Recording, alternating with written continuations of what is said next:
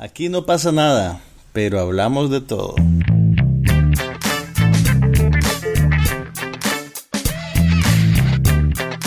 Un podcast sobre cine, TV, tecnología y todo lo demás.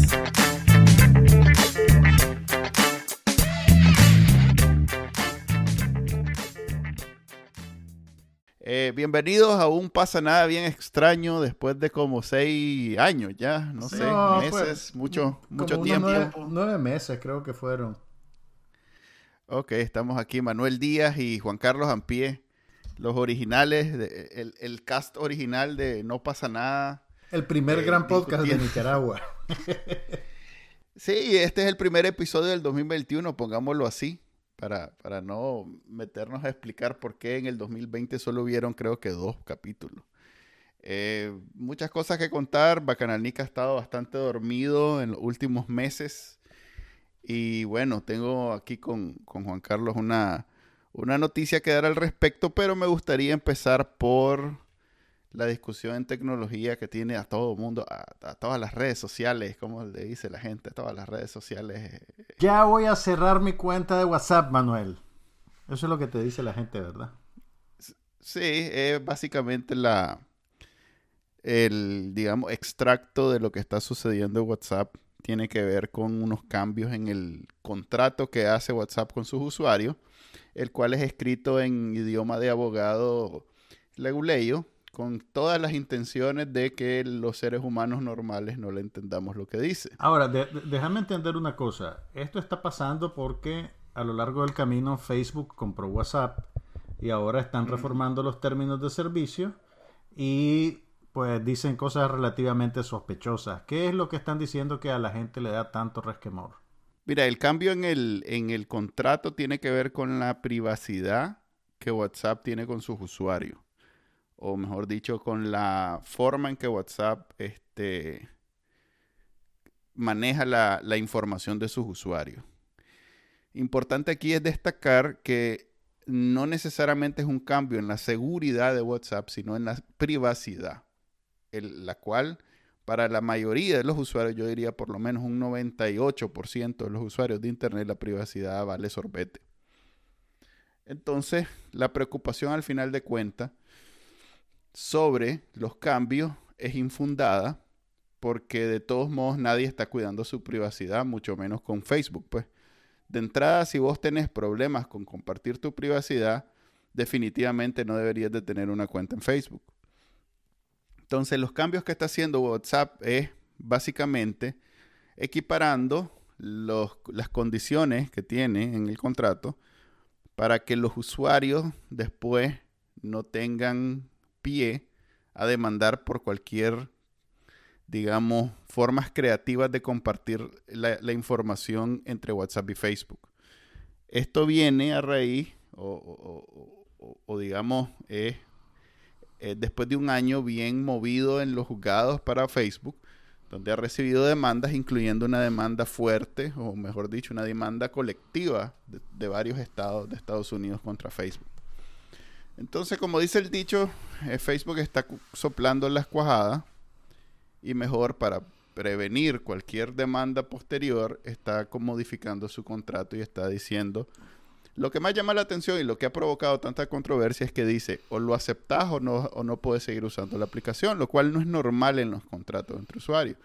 Normalmente simplemente hacen el cambio y solo te dicen no te preocupes, es un cambio ligero y no te ah, no, no hay, no hay problema. Este fue bastante chocante al, al poner eso, pues de o, o lo usás. Ahora, o realmente, Entonces- ¿cómo te salís? ¿Existe un botón que apretás y automáticamente desaparece toda tu información? Si acaso eso es lo que la gente decidiera hacer al, hacer Sí. al final. De hecho, esa es la única manera de evitar que la información que tiene WhatsApp sobre vos la, de- la tenga Facebook. O sea que tenés que ir y borrar la, la cuenta con WhatsApp. No, no basta con borrar la aplicación. Tenés que borrar Ahora la cuenta en WhatsApp. Porque la información no vive solo en tu teléfono. La información vive centralizada en los servidores de WhatsApp. Ahora bien, también. si vos tenés una cuenta en Facebook, ¿no tienen ellos ya tu información y toda la información que le has estado dando en los últimos más de 10 años? No sé cuánto tiene ya Facebook de existir. Exactamente, de hecho, por eso decía, si tenés una cuenta en Facebook, definitivamente la privacidad no es prioridad para vos. Ahorita lo que está haciendo WhatsApp es aclarando que va a juntar la información que tiene de voz en Facebook con la información que tiene de voz en WhatsApp, lo cual todo el mundo sabe que igual lo hace.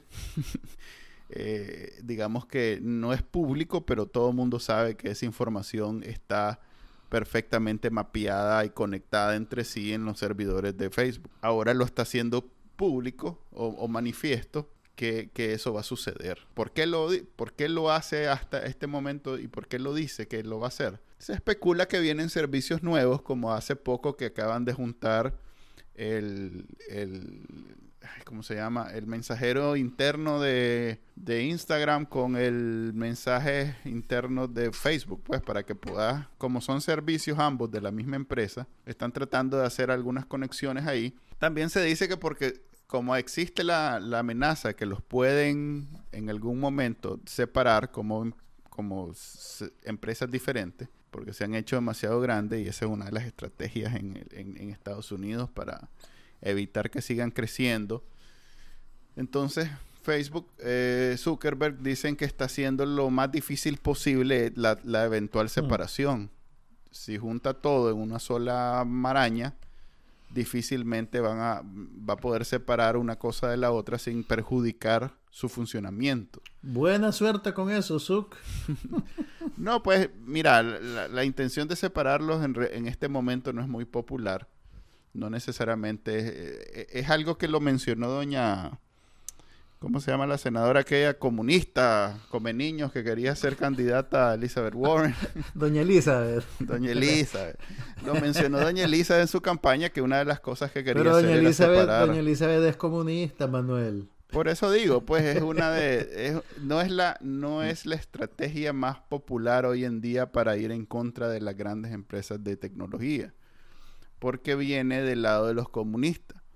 Bueno, doña, doña, Elizabeth no es comunista realmente. Pues sí, pues estamos bromeando. Pues lo que es comunista para el gringo promedio en realidad es a lo sumo capitalista light en cualquier otro lado. Es socialdemócrata de Nicaragua. No, ni eso, ni eso, ni eso. Es ultraderecha de otro lado, pues un, socialista de Estados Unidos. Pero eh, sí, sí, ahorita con los ataques que han tenido los sectores de derecha, por llamarle así, y, poner específico el ejemplo de cómo dejaron a don, Donald Trump y el presidente Donald Trump sin nada. O sea, ahorita el más está a nivel de, teléfono con, de aquel con alambre. Del teléfono de, disco. sí, correcto. Pues, eh, no, hay para él nada más. O sea, está completamente bloqueado por todos lados. Un, paréntesis, un paréntesis. Pues yo, yo, creo que yo sé la respuesta, pero te, la, te, hago la pregunta para que compartas tu sabiduría con nuestros oyentes. Ajá. Que a vos te cierre tu cuenta un servicio como Twitter, ¿es atentar contra la libertad de expresión, sí o no? ¿Por Menos si sos el Estado. Okay, o sea, el más es la cabeza del gobierno. A ver, los de, la, la, censura y en general los derechos humanos solo pueden ser violados por los estados. O sea, lo que hizo Daniel Ortega con confidencial es una violación al derecho de libertad de expresión. En la medida que lo hizo el presidente del país, no, no, Exactamente. no Daniel Ortega la persona. Exactamente. En la medida que como fue el Estado de Nicaragua el que vino y arrebató el, canal de televisión, entonces eso sí es una censura. Pero si Facebook, Twitter o quien sea te quita la cuenta, que son negocios privados, eh, es como que vayas a la comidería, te saquen porque estás comiendo y estás haciendo chanchadas. Y entonces vos digas, me están negando el derecho a comer. No, te están negando el derecho a entrar a ese lugar a comer. Pero lo que pasa es que las plataformas de redes sociales se han convertido en una cuasi, no sé, eh, el mundo real, pues una cosa tan grande. la, gente, la gente asume, como la gente consume información a través de ellos, los tratan como medios de comunicación, pero no son realmente medios de comunicación son una empresa tecnológica privada. ¿Correcto? Sí, y, aunque fueran medios de comunicación, la mayoría de los medios de comunicación también son empresas privadas. Que, la, que una empresa privada te niegue el, derecho a o, el acceso a su negocio no significa que te está negando, que te está censurando. A lo sumo, está evitando que use su, su, su, casa, pues sus medios pero tenés otro montón de opciones. Ahí lo que podría caber es que como hay un monopolio, entonces ahí sí, porque solo ese que existe y entonces eh, virtualmente estás negando el acceso a... Pero en realidad no, pues no hay... Y más dicho, cuando lo dice el presidente suena todavía mucho más, usemos una palabra elegante, irónico, porque él es el único que puede censurar. O sea, él es el jefe del gobierno y por tanto él es el que está en capacidad de censurar a cualquiera que, Twitter lo saque, Facebook, todo el mundo lo sacó, es más que todo eh, una, cuestión bien privada, pues entre un usuario y la empresa que, le provee el servicio. Cualquier empresa ah. vos te puede negar el servicio. Claro. Claro. Ahora, volviendo un poquito a, la, discusión. La regla, Volviendo a la discusión sobre WhatsApp, un montón de gente está proponiendo como alternativa pasarse a Signal o pasarse a Telegram. Eh, ¿Eso es así tan fácil como suena? Ah, pues a mí me parece que parte de la utilidad de WhatsApp es que ahí tenés a todos tus contactos. Tendrías que ponerte de acuerdo con todos tus contactos para que se pasen a una aplicación específica para conservar la funcionalidad Exactamente. Que en WhatsApp. Ese es el principio. Esa es la razón por la que WhatsApp es, el, el, programa de mensajería de facto de hoy en día. Pues, excepto en China y en Estados Unidos, donde no es mayoritario en el resto del mundo WhatsApp es como el de facto. El de facto, perdón. Eh, en India, por ejemplo, en, bueno, en Rusia no estoy seguro, pero en Latinoamérica definitivamente WhatsApp es, es la, mensajería. En, creo que en Japón es Line, o, otro programa. Pero a nivel mundial, eh, sí, WhatsApp es el programa de mensajería y va a estar difícil que todos esos millones, y, no nos vayamos por los millones, porque eso es irrelevante para el usuario común y corriente, que todos tus contactos que ya están acostumbrados a usar WhatsApp, vengan y agarren y bajen una aplicación nueva y comiencen a, usarla.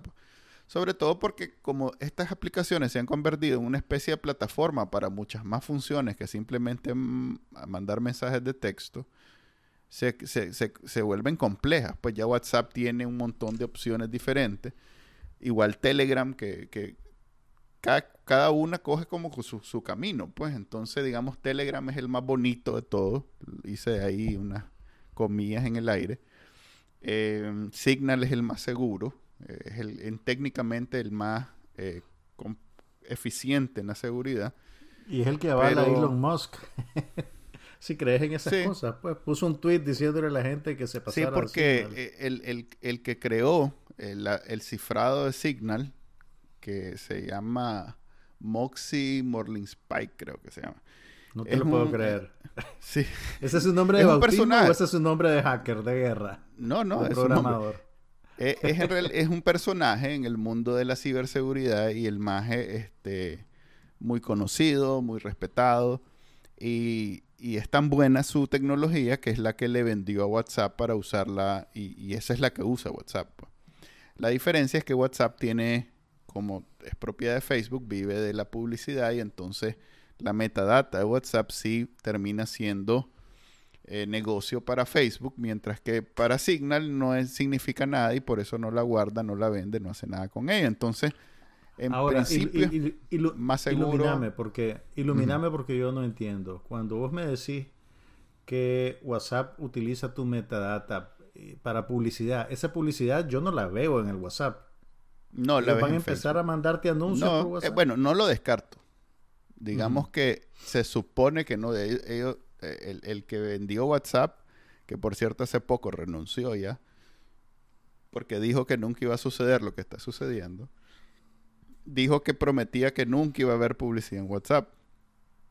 Que haya renunciado, pues, mm, y puede ser, no sé, en el futuro, dentro de seis meses, un año, eh, otro cambio y va a haber publicidad. Ya hay publicidad en el mensajero de Facebook, por ejemplo. Pues.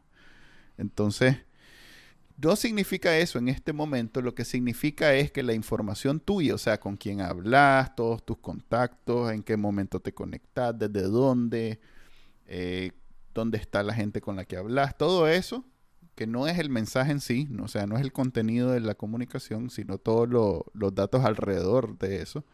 Eso es lo que le va, va, a terminar en manos de Facebook y le va a servir a Facebook para su publicidad mágica Y digo que es mágica porque en realidad nadie le entiende cómo es posible que, cómo, cómo Facebook es capaz de encontrar este, patrones, similitudes, grupos de audiencia que son susceptibles a determinados mensajes. Pues, ¿qué quiero decir? Que por alguna razón, y voy a poner un ejemplo así bien ridículo, caricaturesco, alguien que le gusta la música country y que además este, le gusta la película Pretty Woman y que le gusta la Coca-Cola, por alguna razón es susceptible a que le vendan zapatos tenis marca Nike, por ejemplo. Eso un, un, un mercadólogo, un publicista promedio nunca lo hubiera llegado a saber, pues. Pero como Facebook tiene dos mil millones de personas ahí metidas y hizo todo el mapeo y con inteligencia artificial logró identificar esos patrones, entonces cuando vos le pones en publicidad a Facebook, mira, yo quiero vender zapatos Nike, buscame gente que le, que le guste y que me los va a comprar. Entonces, ¡pum, apretar un botón y el MAE te saca esos grupos. ¿Y cómo logras saber quiénes son esos grupos que van a comprar ese producto? Es gracias a toda esa información que vive recabando de los usuarios.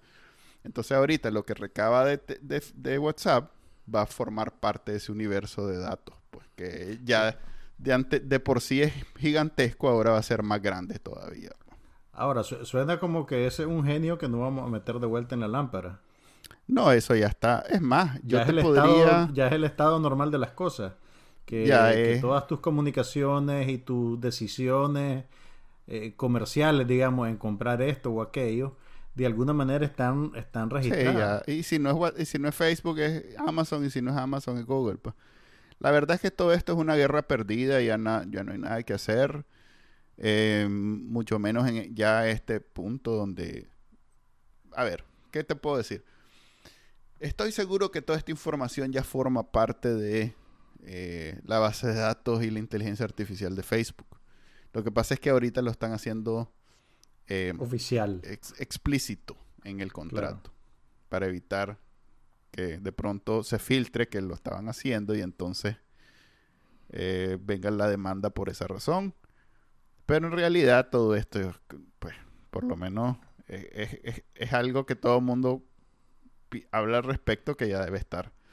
Y así digamos, comentarios anecdóticos donde me, tengo amigos que me dicen, mira, yo nunca había dicho nada sobre este tema. Apenas lo mandé por WhatsApp, me aparecieron el montón de anuncios de, de eso. Pues. Entonces, pues, si bien el, la información va cifrada, pero tal vez lo habló y el micrófono está recogiendo datos y entonces ya lo metió en, en, la información que tiene. O sea, no, no es exactamente por WhatsApp, sino por todos los demás canales que tenés abiertos hacia estas empresas tecnológicas. En Entonces, ¿qué le eh, recomendaría a la gente que, se, que, que, abandone WhatsApp? ¿Qué, qué, va a yo hacer? no voy a hacer nada, absolutamente nada. Yo voy a seguir hablando con la gente por donde pueden hablar. El problema no es, aquí no es necesariamente eh, cuál es el mejor programa para hablar o cuál es el, más seguro, porque cualquiera de esos tres, Telegram, Signal o WhatsApp, son igual, digamos, similarmente seguros. Eh, pero más importante que eso es por dónde me habla la gente. Si la gente me habla por WhatsApp, yo no les voy a decir, espérate, a mí no me habla. Abre una cuenta en Signal. Sí, no, no, no voy a hacer eso. Pues.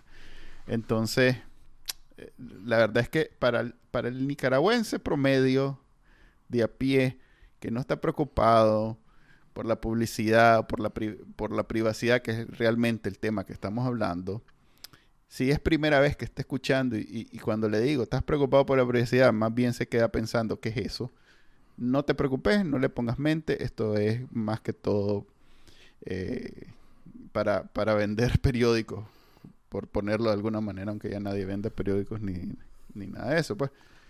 Si realmente estás preocupado por la seguridad, entonces ahí sí abrí tu cuenta en Signal, los, los mensajes los haces autodestructibles, este, usas un, un, seudónimo, haces un montón de cosas adicionales pues, que tienen que ver con la seguridad y no necesariamente con la privacidad. Pero igual podés, este, eh, además de Signal, eh, borrar Facebook, eh, usar eh, otro navegador que no sea Chrome, no usar YouTube, o sea, un montón de cosas que tienen que ver con la privacidad. Un montón de cosas que, que a estas alturas del partido son poco prácticas, digamos, o, o el, el, el, umbral de complejidad que le va que, que, va a adquirir en tu vida diaria pues es, es demasiado sí, alto. Pues mm, de, sí, sí, sí, de plano estás integrado a la modernidad, porque hay gente que todavía maneja sin mapas, sin GPS, pues. Eh, en Nicaragua, por ejemplo, el clima valió. No si acaso que... querés saber si llueve en el futuro, pero nada Te más. Te por la ventana. Sí, sí. Pero bueno, eso es básicamente. En resumen, pasé hablando y tal vez no, no fui claro. No es, tiene ninguna importancia en términos de seguridad, sigue siendo igual de seguro, ni menos ni más seguro, y sí es seguro, o sea, nadie lo puede interceptar los mensajes que pasan por WhatsApp. Así como tampoco puede interceptar los que pasan por Telegram o los que pasan por Signal, así que pueden usar cualquiera de esos, la verdad.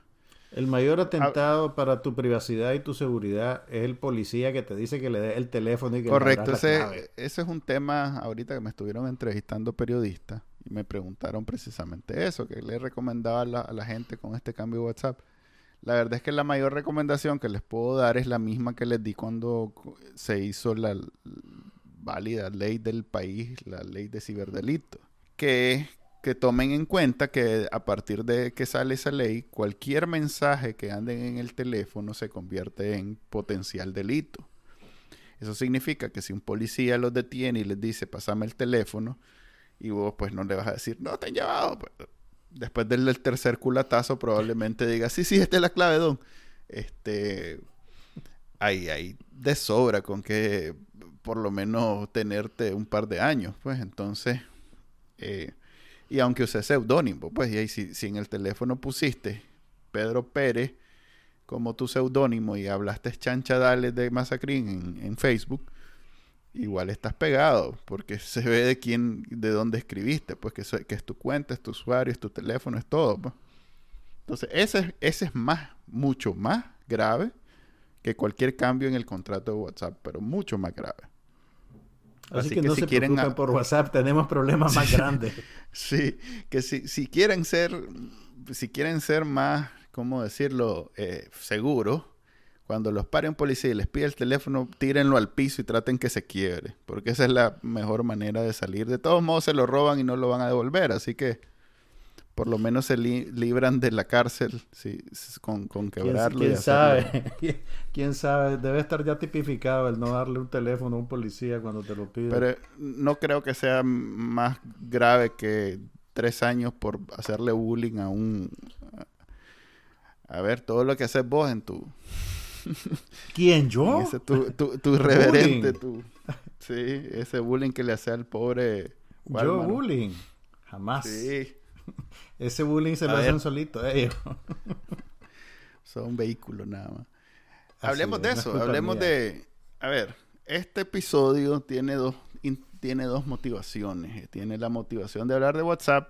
Eh, me ahorro escribir 1500 palabras sobre algo que puedo hablarlo por, no sé, cuánto llevo ya, cinco minutos.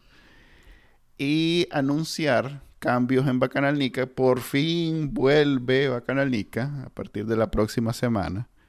Y vuelve, eh, digamos que con algunas mejoras.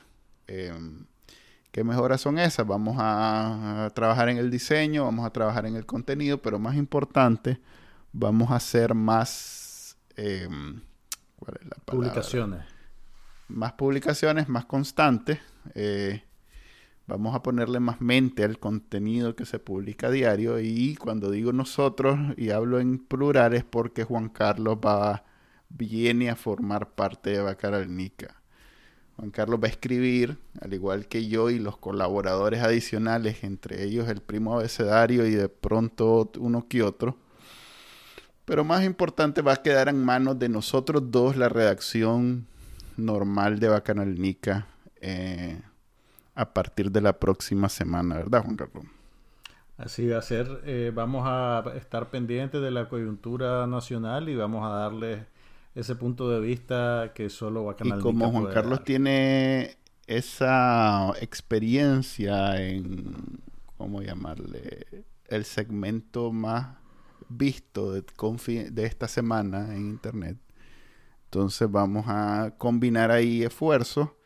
Vamos a ver si sacamos un producto mejor o por lo menos igual de bueno, lo cual no es una barra muy alta. Voy a, voy a, voy a tratar de no degradar a Bacanal Nica. sí, hay ahí un legado que cuidar.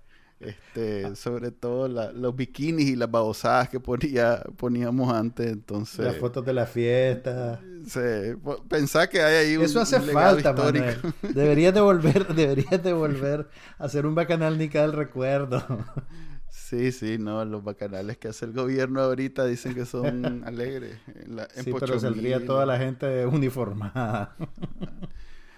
Y sin máscara. Pero bueno, también, también tengo que aclarar que voy a seguir produciendo la última mirada news y que van a seguir viéndola en confidencial. Así que, que vamos, vamos a estar ahora Trabajando en dos frentes, compañeros. dos frentes eso, de lucha. Eso es lo que la compañera llama, este, no sé qué, creativa. ¿Cómo es?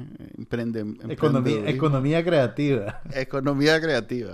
Vamos a hacer... Vamos a, es como la Camila que hace Nicaragua Diseña, pero también hace de mesera en las funciones oficiales del gobierno. De, Fíjate que eh, estuve pensando, tuve, lo vi, o sea, no me quito la maña de verlo a pesar que no escribí al respecto y, me, y, me, llamó la atención que todo el mundo estaba haciendo memes de la Camila con el señor.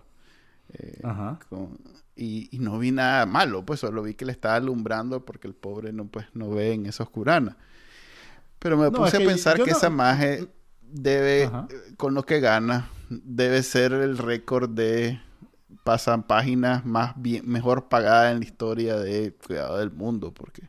Mira, no, eh, yo creo que los memes, o sea, si bien ella es la, digamos, la, la, persona más visible y, la que, y a la que ponen en ridículo con esa circunstancia, eso es, digamos, también eh, un, una, el humor de la gente, una reacción a lo absurdo de todas las circunstancias, pues, ¿me entendés? Primero, el tipo de acto, la manera en que lo escenifican, que el presidente tenga a su hijo haciendo ese papel. O sea, es una mezcla de, de, de absurdo de varios niveles, pues. Lo que pasa es que como ella está ahí y da la cara, pues es a la que le, le toca primero, pues, pero realmente toda la, toda la situación es, es, absurda. Sí, ¿no? Pues. Eh, supongo que viene, viene alegre esta, la última mirada de este domingo. Pues mira, la de este domingo y la de ayer, porque tuve que hacer una última mirada express. porque me dijo Carlos ah, ah, Fernando que no, no podíamos guardarnos los, los poemas de Darío que hizo el comandante una semana entera realmente tiene razón, entonces me, me apresuré y eh, ya está en línea la, la, última mm. edición. Sí, eh, salió al aire ayer en esta noche y ya está en el canal de Confidencial para que la vean. Eh, tomamos los mejores momentos de esa hora y 36 minutos que pasó hablando el comandante. Y, y, realmente lo que le hizo a Darío no tiene nombre. Yo no sé por qué, bueno, sí sé por qué, pues, pero ninguna de las autoridades culturales darianas, de los grandes estudiosos de Darío de Nicaragua, se ha pronunciado sobre la manera en que el comandante no solo, no solo que leyó mal y se saltó verso y decía mal los títulos de los poemas, sino que eh, me, metieron frases en, ah. en, un poema de Darío. Eh, ve la última mirada y, vas a ver a lo que me refiero. Hay, hay eh, al final está un poema, puchiga, ahorita se me fue el nombre, por aquello del Ah, ve, ve, estás viendo. Y eso que vos no tenés 80 años. Bueno, y, el comandante ya está. Pero bueno, cada estrofa del poema él cerraba diciendo: Nicaragua vence. Nicaragua vence. Ese debe ser el eslogan de la, de la campaña. Ese debe ser el eslogan de este año. Pero entonces yo empiezo a oírlo. Pues yo no, honestamente, no, no conocía ese poema de Darío. Me fui a buscar el texto. Y yo decía: esa, esa frase no pega ahí. O sea, hasta yo que no sé de poesía te podía decir, mira, esa frase no, no me suena. Me fui a buscar el texto del poema original y en efecto Darío en ningún momento había metido Nicaragua vence en su poema. Y el comandante lo metía una y otra vez, una y otra vez. Entonces, pues, eso, o sea, si, si querés es una pendejada, pero, pero yo creo que cuando estás hablando de alguien de la altura de Darío, y el presidente de Nicaragua, pues de, concedámosle el título que tiene por el momento, eh, es un poquito, eh, pues, por lo menos los estudiosos de Darío deberían decir, eh, mire comandante, Darío no, no, no, escribió eso así. Y todos esos muchachos que estaban sentados al lado de él, que probablemente tampoco habían leído el poema como yo, tal vez van a creer que Darío puso Nicaragua me, me vence. suena pues, que es no como sé. cuando se quema una casa y, y- y vos estás preocupado porque se quebró un, fol- un florero. Este, Exactamente, hay algo de eso. El discurso de, tenemos, de- de problemas, este tenemos problemas más grandes que, que el, Sí. el comandante no sepa leer, pues, pero, pero eso pasó, muchachos. o que, o que desbaraten los poemas de Darío. Pues eh, Sí. digamos que hay muchas, hay muchos problemas en su discurso y que Darío no sea eh, respetado como autor literario no es el ma- no está en el top 10 de problemas en el discurso. Estoy a pesar que fue eso. fue la temática del, del día, pues este Pero, pero, pues, lo- yo creo que por lo menos los darianos deberían de, de haber dicho Tal algo. vez no pues. les gusta pasar en, en el chipote toda la... No, pues no, no creo que, que nadie quiera... Por eso yo que ya estoy requemado, me tomé la tarea. Sí, vos que estás largo hacerlo. puedes darte el lujo de... Ni quiera Dios, doña... ¿Cómo se llama? Doña Izquierdo. Se pone... No sé, la verdad es que yo de literatura no sé absolutamente nada. No sé quién en este caso debería defender el honor de... De sea, Rubén. de Darío, de Rubén, de Rubén Sarmiento, creo que ese se llama realmente. Entonces no, no, no, pero el que sea, estoy seguro que si está en Nicaragua, prefiere guardarse su opinión, por lo menos mientras Daniel Ortega no tenga la facultad de enviarte el chipote porque le ronca.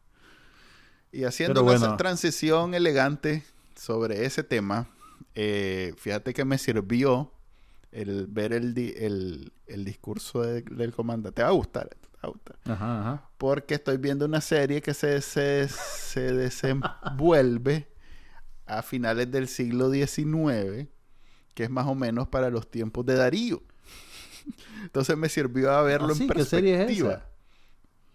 Es una serie ¿Qué muy serie buena, es histórica, bien, bien basada en hechos reales, que se llama Warrior, que es sobre unos apun- es basada en unos apuntes de Bruce Lee. Entonces es hacer de cuenta que una película de Bruce Lee hecha serie tiene dos No. temporadas, es original de Cinemax, pero es caballá, De plano. ¿Y a dónde la estás caballá. viendo? O sea, en, en Pues, ¿A dónde HBO la puede ver la gente? En HBO En Max. HBO ok. Max, en HBO Max está. O sea que en Nicaragua la tenés que piratear.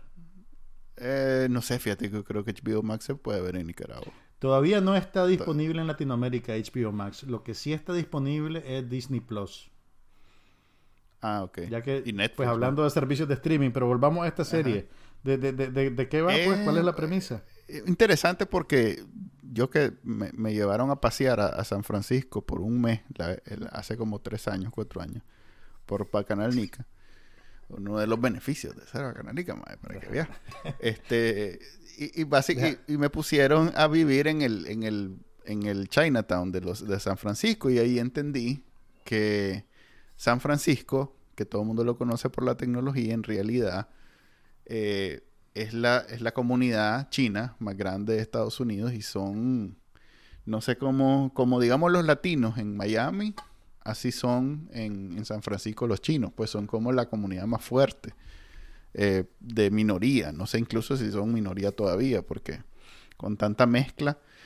Es súper grande el, el barrio chino el- el alcalde en ese momento era chino, por cierto. Entonces, eh, esta serie es basada en ese, en ese comienzo, cuando comenzaron a venir los chinos y, y en San Francisco había esa comunidad que estaba empezando, súper grande, y pues, obviamente todos los choques con la sociedad gringa blanca, recién salidos de la, de la guerra civil, eh, ya no había esclavitud, entonces la mano de obra china, que es prácticamente esclavitud, se convirtió en atractiva porque ya no podían usar a los negros africanos, entonces comenzaron a traer el montón de chinos para hacer el ferrocarril y para hacer un montón de Ah, proyectos así bien grandes. Entonces, Me ese es el ver. trasfondo, ¿verdad? Ese es Ok. el trasfondo y por eso te digo que es interesante, pero en realidad es película de karate de chino y de que el pleito y O todo sea, lo demás y O entonces sea, es la una, hace es una serie histórica Sí, con artes digamos que es marciales. 80% artes marciales y 20% todos estos temas históricos que, que simplemente le dan, es como el Titanic, pues, que, le- que necesitabas hacer una serie, una película épica de Leonardo con la muchacha. Entonces usaste Metámonos ese- en el eh, Titanic, dice. Ajá, metámoslo en el Titanic para que sea más emocionante. Entonces, eso, eso es Ok, básicamente. ok, ya te entiendo. Suena, su- suena búfala, la voy a buscar. Yo lo que No, pero estaba está bien. Fíjate que las coreografías, la o sea, está muy bien hecha. Me sorprende porque es Cinemax. O sea, yo nunca había conocido Cinemax por ser una... una, una ¿Es original de, ellos o la compraron de alguien? No, es original, completamente hecha Vaya. proyecto Cinemax. Sí, sí. Entonces Pero vale la que no- pena que la vean. Mira, eh, yo, eso es prueba, loco, creo yo, de que, de que ahora hay demasiadas cosas que ver. Es primera vez que oigo esa serie.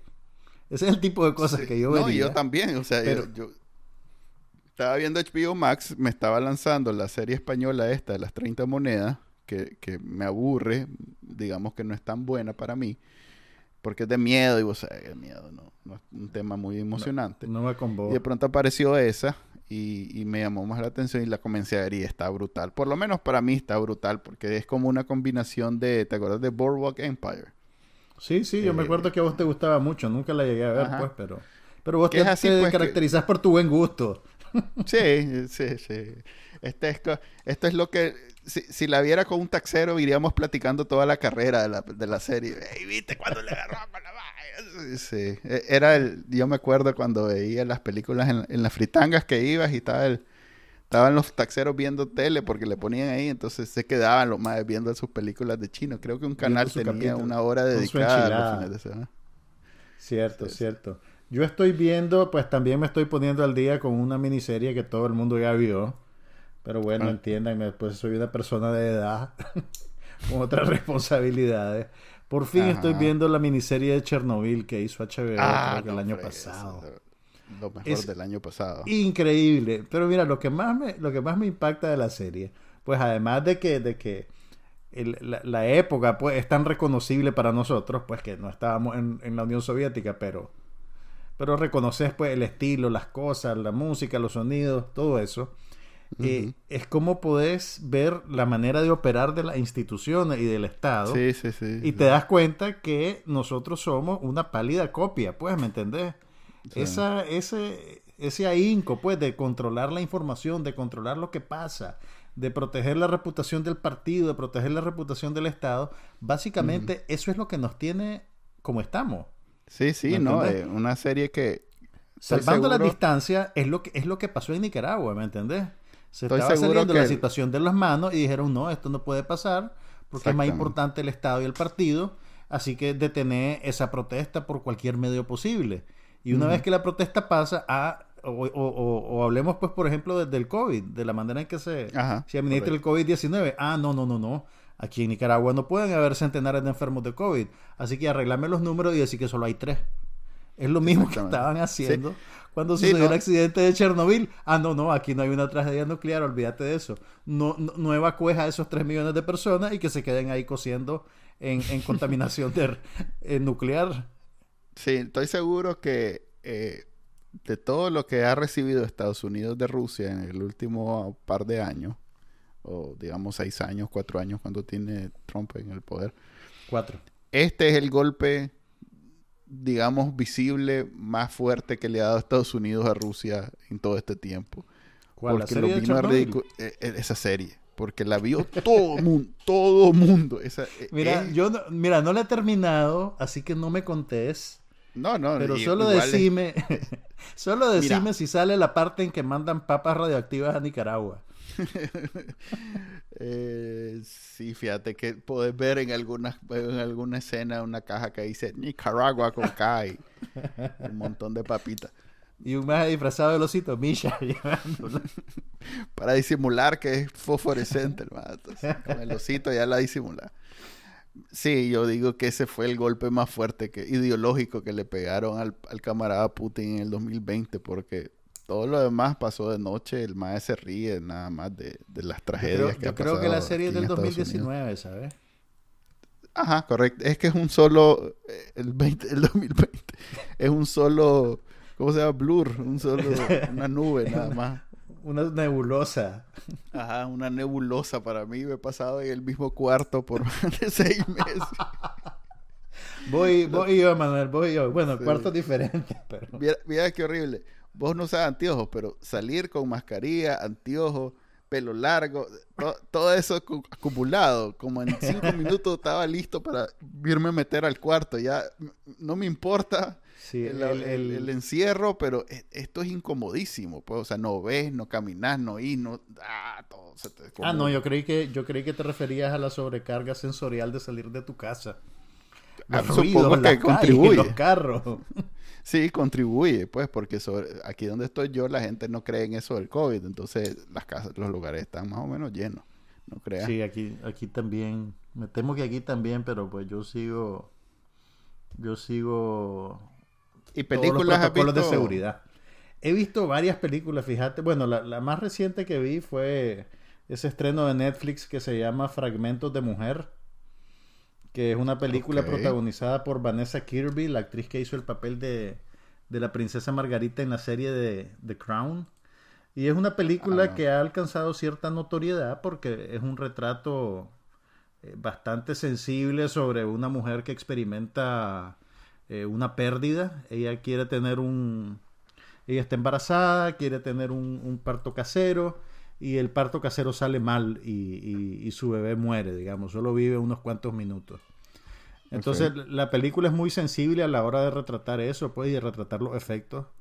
Eh, de hecho, todas las, toda la secuencia del parto está casi que al principio de la película y está filmada y editada, pues porque realmente ahora ya no sabe exactamente qué, qué, tan manipulada está la imagen, pero como pareciera como una secuencia de una sola toma, como si la cámara no cortara. Entonces ah, tenés, tenés un bloque de tiempo. Ajá.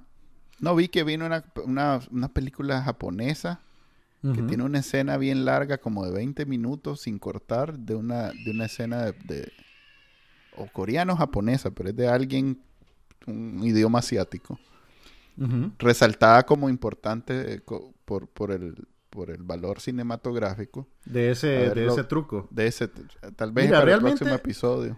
Realmente la, la, escena de una sola toma eh, son, no, son nuevas. Pues, por ejemplo, Orson Welles, en una película que se llama Touch of Evil, eh, Set de Mal, le pusieron en español, es célebre porque empieza con una toma larga, que, la cámara pasa por un retén, el retén que separa México de Estados Unidos, en la frontera, eh, y sigue a un carro que tiene una bomba dentro de su, dentro de su capota.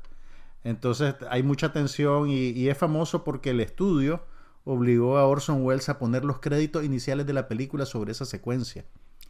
Entonces, hace como 15 años la restauraron y la volvieron a presentar ya con los créditos fuera de la secuencia para que la apreciaras completamente.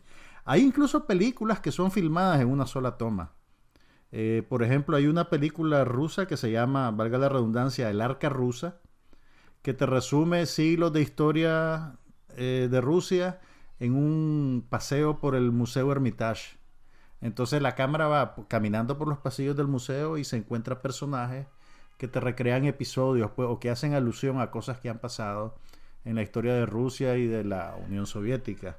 Y hace unos pocos años hubo también una película alemana que creo que se llama. Pero estamos hablando de escenas de acción no, muy difícil pero, de, coreografiar. yo, te estoy hablando de ese formato, pues de hacer una escena con, con una sola toma, digamos. Entonces, volviendo a la película Fragmentos de Mujer, tiene esa escena que es muy, está muy bien realizada, muy bien hecha y que dura casi 30 minutos, pues básicamente sin ningún corte. Entonces, vos estás con la pareja en la sala de su casa, la mujer empieza a sentir dolores, se le rompe la fuente, llaman a la partera, la partera con la que ellos trabajan no puede llegar porque tiene otro parto, entonces manda a una colega. Y ahí empieza Me suena la drama de la condición humana. Es, es un drama de la condición humana. El problema, creo yo, de la película es que se, dispersa mucho. Una vez, que, una vez que la muchacha experimenta la pérdida, la película empieza a, retratarte cómo afecta a toda la gente en su entorno. Entonces le dedica mucho tiempo al marido, le dedica mucho tiempo a la mamá, eh, a la historia que tienen entre ellos y perdés un poquito el foco de la mujer que experimentó la pérdida. Entonces yo creo que la película hubiera sido más interesante si se hubiera quedado con ella, pues. Eh, pero... Eh, y después también empieza como a acumular eventos y acumular símbolos.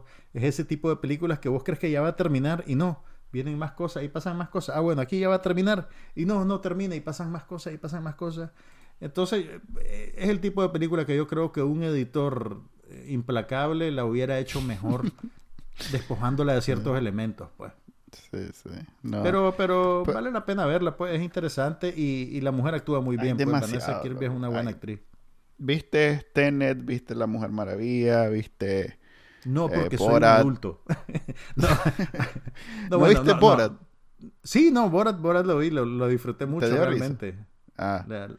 Me parece que me hizo falta ver la, experiencia del cine donde todo el mundo se está cagando la risa. Eso creo que. Sí, es diferente, pero, pero ya, y verlo de esta manera. Ahora no es que no llegue la película a Nicaragua, es que no llegan películas a ningún lado. Sí. Eh, no, Borat estuvo. A mí me sorprendió. Yo, yo te digo, honestamente, yo ni sabía que estaban haciendo. No, el más la hizo y, y después se buscó cómo venderla. Porque gran parte del. De hecho, ahí lo toca en, el, en, el, en, el, en la película en sí gran parte de la gracia es lograr que nadie lo reconozca y que crean que es ah, Sí, y todo el mundo lo reconocía. y todo el mundo lo reconocía. Entonces, eh, el más hizo una serie en el Showtime, que también la vi, que también la recomiendo, donde hace básicamente, creo que, ay, no, no me... Estoy confundido, pero no, no, no lo, no lo saca en la, en la, en la, en la película. No, en la película. Pero el más tiene una serie en, en Showtime el año pasado, eh, así, este, bien provocadora, porque, por ejemplo, una de las que más me llama la atención es que el Mae logra ir a uno de esos pueblos redneck del sur donde son completamente anti todo, solo los valores norteamericanos, digamos estadounidenses puros, puros, puros respetan. donde solo hay pues. blanco. Ajá, pues sí, lo que ellos consideran. Pues. Y el Mae llega y, y, llega con... Y que obviamente suelen ser los pueblos más abandonados y con mayores problemas económicos. Entonces el MAE llega con un gran proyecto, llega disfrazado de, de, inversionista. Entonces llega que va a, va a, inyectar no sé cuántos millones al pueblo por un proyecto gigante. Entonces está así en el, en el, en, don, en el, ¿sabes? En, en el, la puchica, en el lugar donde se reúne el pueblo para hablar de estos temas. Pues. Entonces está todo el, en el cabildo, digamos, como diría Ajá, Correcto, correcto.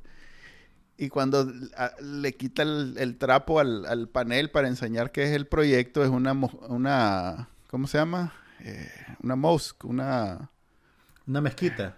Una mezquita, iba a decir mosquita. Una mezquita.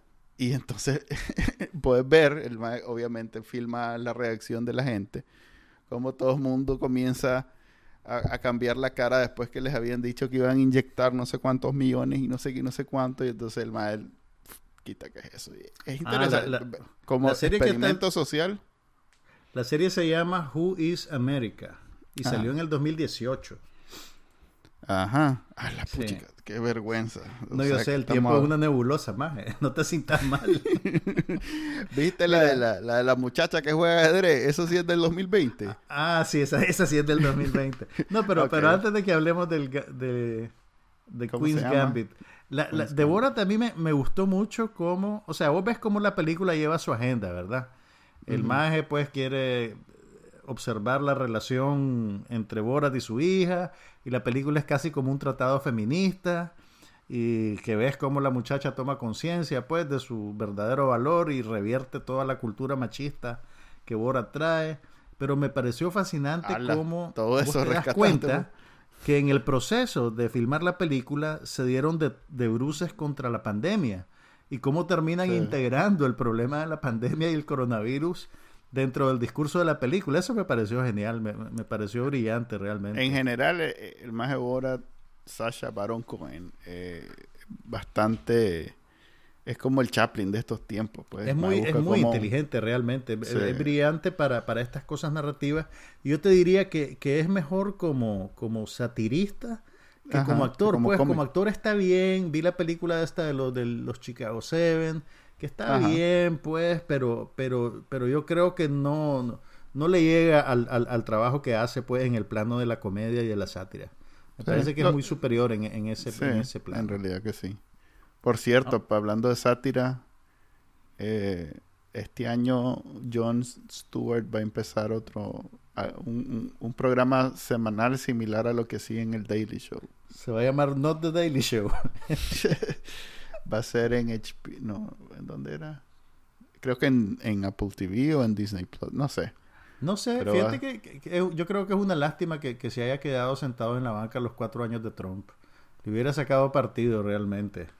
Pues Básicamente eso fue, ¿no? tenía un proyecto social muy importante y, y logró que avanzara. O sea que. Ah, es, el- es claro, es el cabildeo que estaba haciendo para los veteranos del 9-11, ¿verdad? Sí, y logró que se le alargara los beneficios. O sea que el MAE, digamos que no fue en balde.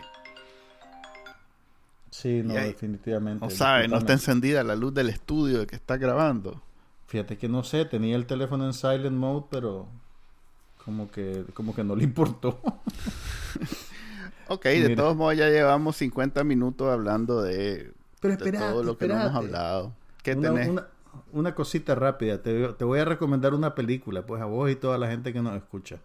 Lamentablemente, pues la, la van a tener que ver, pagar por el streaming o piratearla, no sé cómo van a hacer, pero hay una película brasileña que se llama Bacurau, que es una de las, está, eh, pues mu- muchos críticos la han reconocido como una de las mejores películas del año pasado. Ajá. Se estrenó en Estados Unidos el año pasado. eh, y te digo, es una cosa eh, eh, fascinante, extraordinaria. Comedia, drama, que Mira, es un drama con matices de acción y suspenso. Eh, es pareciera una película de ciencia ficción a veces. Eh, es bien difícil de describirla, pero, pero voy a tratar de darte la premisa, ¿verdad? La acción se desarrolla en un pueblo que queda en la zona más pobre de Brasil, eh, que le acaban de cortar el acceso a agua, entonces hay, digamos, mucha, mucha efervescencia social e indignación de la gente, pero es un pueblo pobre, hace de cuenta que estás viendo un pueblo del occidente de Nicaragua, polvoso, eh, con las casitas pues. así espaciadas, ni- nivel chinandega, pues, pero, pero en serio, pues. Y de repente un día de descubren... mentira. No, es que Chin- Chinandega, si me decís Chinandega, es bastante urbano. Yo te estoy Ah, hablando de algo que Chichigalpa, cerca. pues. Exactamente. Pero un día resulta que descubren que han desaparecido de los satélites y no aparecen en los GPS. Y llega un camión, un camión le lleva agua con cierta regularidad y, y de repente descubren que el camión está cosido a balazos, pues y el agua se está saliendo. Y entonces tienen que investigar qué es lo que está pasando y no te puedo decir nada más porque es el tipo de película que las sorpresas son importantes, pues. Pero te puedo decir que Sonia Braga tiene un papel en la película, un papel pequeño pero sustancial, y que, y que es una película súper interesante y, y no es lo que te esperas realmente. Vale la pena verla para que la busquen. Bacurau. Va, va para el fin de semana entonces, aquí en familia. Sí, Hablando de porque película vale en familia. ¿viste Soul de Disney Plus? La vi, la vi, fíjate. No, no, ni- y, y esto te digo, pues es, eh, me reafirma el hecho de que ahora hay demasiadas cosas. Casi que yo, yo no sabía que esa película venía. Pues Un- fue, fue como en, el, en la bulla de la de Mujer Maravilla. Y es que realmente eh, yo creo que el desbarajuste que había, ha habido este año con la, con la distribución teatral ha hecho que un montón de cosas pues se, se, se pierdan en el éter, pues porque hay demasiado que ver, todo es por streaming, es, es bien difícil. Esa es una de las cosas que, que, que creo yo que la experiencia teatral te da. El hecho de que tenés que tomar una decisión deliberada, de salir de tu casa, de ir a un cine, no sé qué, hace como que sea más eh, tangible la experiencia. No sé qué palabra usar, pues, pero realmente más memorable, tal vez. Eh, en cambio, ahora cuando te dicen, ah, en streaming, hay un millón de cosas en streaming, ¿verdad? Sí, sí. No sé si a vos te pasa lo mismo. A, a mí fíjate que ahora como tengo tres servicios, antes tenía la cajita, entonces solo veía eh, lo que yo quería ver. O sea, no es que tenía las opciones, sino que ahí me aparecía lo que yo escogía que me tenía que aparecer. Pero ¿cómo sabes qué escoger? Ah, no, es que... Porque hay una distribución teatral previa que te dicen, mira, De vez en esta cuando- película existe. Esta de vez en cuando- existe y es bien popular. De ¿O vez no? en ¿O cuando me, meto a IMDb y veo que están los, los trailers o, Exacto, o las nuevas mi- series. Entonces mi punto es lo- que la- lo meto que en la- mi lista. Pues. Mi punto es que la, la exhibición teatral es como el primer filtro, digamos, y es algo que, que le levante el perfil a una película y te dice, mira, esta es una película que existe, que está disponible, vale la Pero- pena verla. Digamos que eso es con las películas independientes que a vos te gustan y que son de calidad, pero el problema es que eso mata a las películas caras, que son malas, y que entonces se riega la voz que, que, que- que es mala, entonces nadie va a pagar por, por irla a ver. Claro. Eh, eh, Que es eso sucede, por eso es que los pasaba con las que de- no alcanzaban exhibición teatral. ¿Perdón? Eso pasaba, te digo, con las películas que no alcanzaban exhibición teatral, que en nuestros tiempos eran las que iban directo al cable. ¿Te acordás vos de ese concepto? Ajá, directo a video, a directo a VHS. cable, directo a video, que, que o sea, el, el- el- la exhibición teatral en el cine como que te, te marca Sí. una cierta diferencia que ahora ya no existe. No, sobre todo con eso de que Netflix va a sacar una película nueva toda la semana. Ah, bueno, y, y, y todavía, y todavía más grave, creo yo, para los cines, es el hecho de que Warner anunció que sus grandes estrenos del 2021 van a estar disponibles eh, al mismo tiempo en HBO Max Sí. y, y, en, y en los cines, pues. Entonces, eso también ha sido interpretada como una estocada hacia la exhibición teatral en el marco de lo que la pandemia ha hecho. Por cierto, La, la Mujer Maravilla es como la primera película eh, de alto calibre que, que recibe ese tratamiento. Y vos sabés que a la hora que hicieron eso, bueno, no lo hicieron muy público, pero para contentar a la directora y a la actriz protagonista, le dieron un bono como de 3 millones Sí, de porque dólares. a además agarraban un porcentaje de la cataquía inicial, entonces eso era para evitar la demanda, que de todos modos viene, va a venir demanda este año. Cre- Creo que la, la decisión eh, rozó del, del lado equivocado a la mayoría de la gente, es una expresión que estoy traduciendo, por eso no tiene sentido en español, pero digamos que por lo menos los así grandes como el, eh, ¿cómo es que se llama el de Tenet? Este, Nick, eh, Christopher Nolan. Christopher Nolan, perdón, eh, van a buscar la manera de resarcirse. Si bien él ya sacó Tenet y ya tuvo lo que pudo a partir de eso. ¿Vos sabés cuál es la película más taquillera del 2020 a propósito? Ah, no, decime. Bad Boys. Que la fui a ver en el Oh, cine, por cierto. Y es la Pero peor. es que salió de- a tiempo, salió en febrero. Sí, es la peor de todas las que han habido de Bad Boys, pues entonces. Solo han habido dos, Manuel. No. ¿Han Esta habido es la tres? tercera, creo. Ah, ok. Sí. Entonces no es difícil ser la peor. Solo sí, pues, pues, sí, no, no es, no es rápido y furioso, pues que hay como nueve y cada pe- va, siempre tiene Cuidado, el no récord como, como no dice toque ese vez- avispero, no toque ese avispero. cada vez que saca una un teléfono que dice, esta es mejor que la anterior. Eh, eh, eh, sí, son las de rápido y furioso. Ok, em, ¿tenés algo más con qué cerrar este episodio memorable? Memorable. Pues el bueno, primero, me, como me preguntaste por Tenet. No he visto Tenet todavía. ¿No la has visto? No. Fíjate que yo la voy a tener que ver como cuatro veces para poder entender la premisa, la premisa. No Mira, aspiro te voy a, a, confesar entenderle que completamente. de las pocas películas que me tuvieron tentado a ir al cine, Tenet fue una de esas películas. Realmente, Yo la fui a ver pero- al cine cuando ya había, cuando pasó todo mi, mi miedo Ah, inicial. ¿la viste en el cine? Sí, la vi hace como dos meses. No te estoy... wow, estoy no la vi cuando de tu salió. valor y tu falta de responsabilidad. Sí, con doble máscara, este, con... Pues la fui a ver para mi cumpleaños. pues, fue como el Oh, qué especial. Sí, la fui a ver eh, completamente sellada la cara, con esparadrapo y todo. Y, para, eh, para, para rematar, habían dos más, así como a cuatro sillas, porque solo estábamos como tres grupos, pues. Y grupos de dos personas, pues. Como a cuatro sillas los más, ni siquiera se fueron largos, sin máscara. Y, Güey, puchica. Sí, ¿No te entonces, moviste? no me mo- sí, como no, nos movimos y no nos quitamos la máscara para nada. Pues. Y, y la vi, pero es como que no lo hubiera visto, che. o sea, pensá en, ¿cómo se llama la anterior de Chris Nolan? Este, Eh, Como el origen le pusieron Inception. en español. no, Inception. como, Inception, nada más que... Que más enredada. Hace cuenta que le hicieron el tratamiento de Memento. ¿Te acordás que era al revés, Memento? Sí, sí, me meto al revés. Entonces, Y eran dos líneas que agarraron- narrativas que al final se conectaban. Sí, entonces agarré de cuenta, hace de cuenta que agarraron Inception y le dieron vuelta. Ah, y así es, así es. Este, como, eh, va- realmente eh, es al revés la película, entonces... Oye, pero eso, eso suena a búfalo.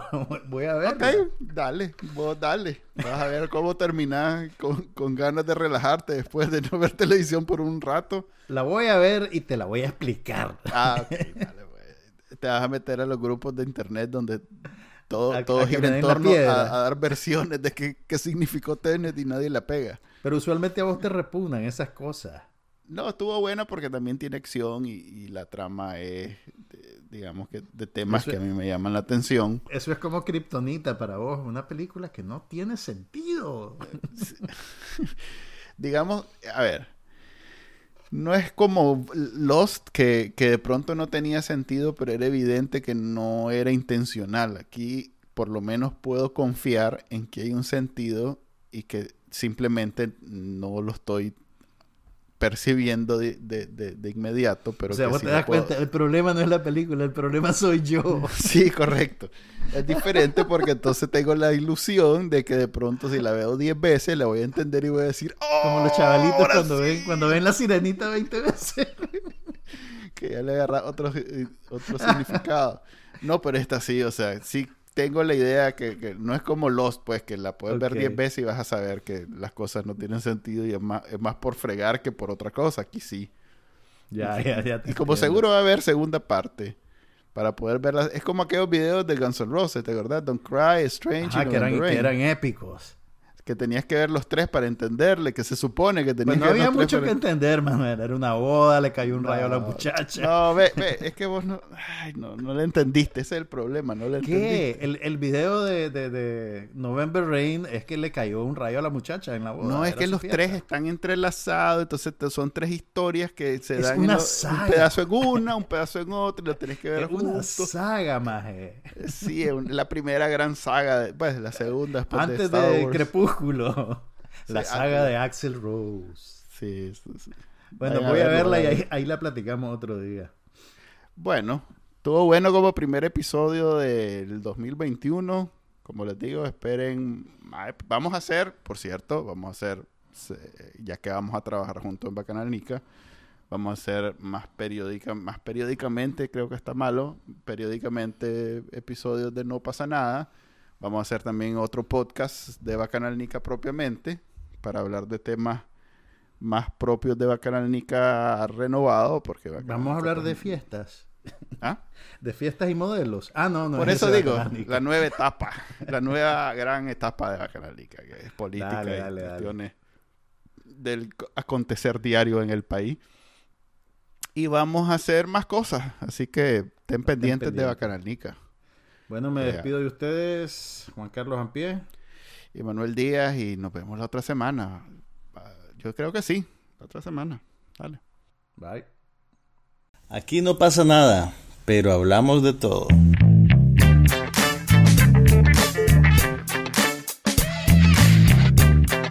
Un podcast sobre cine, TV, tecnología y todo lo demás.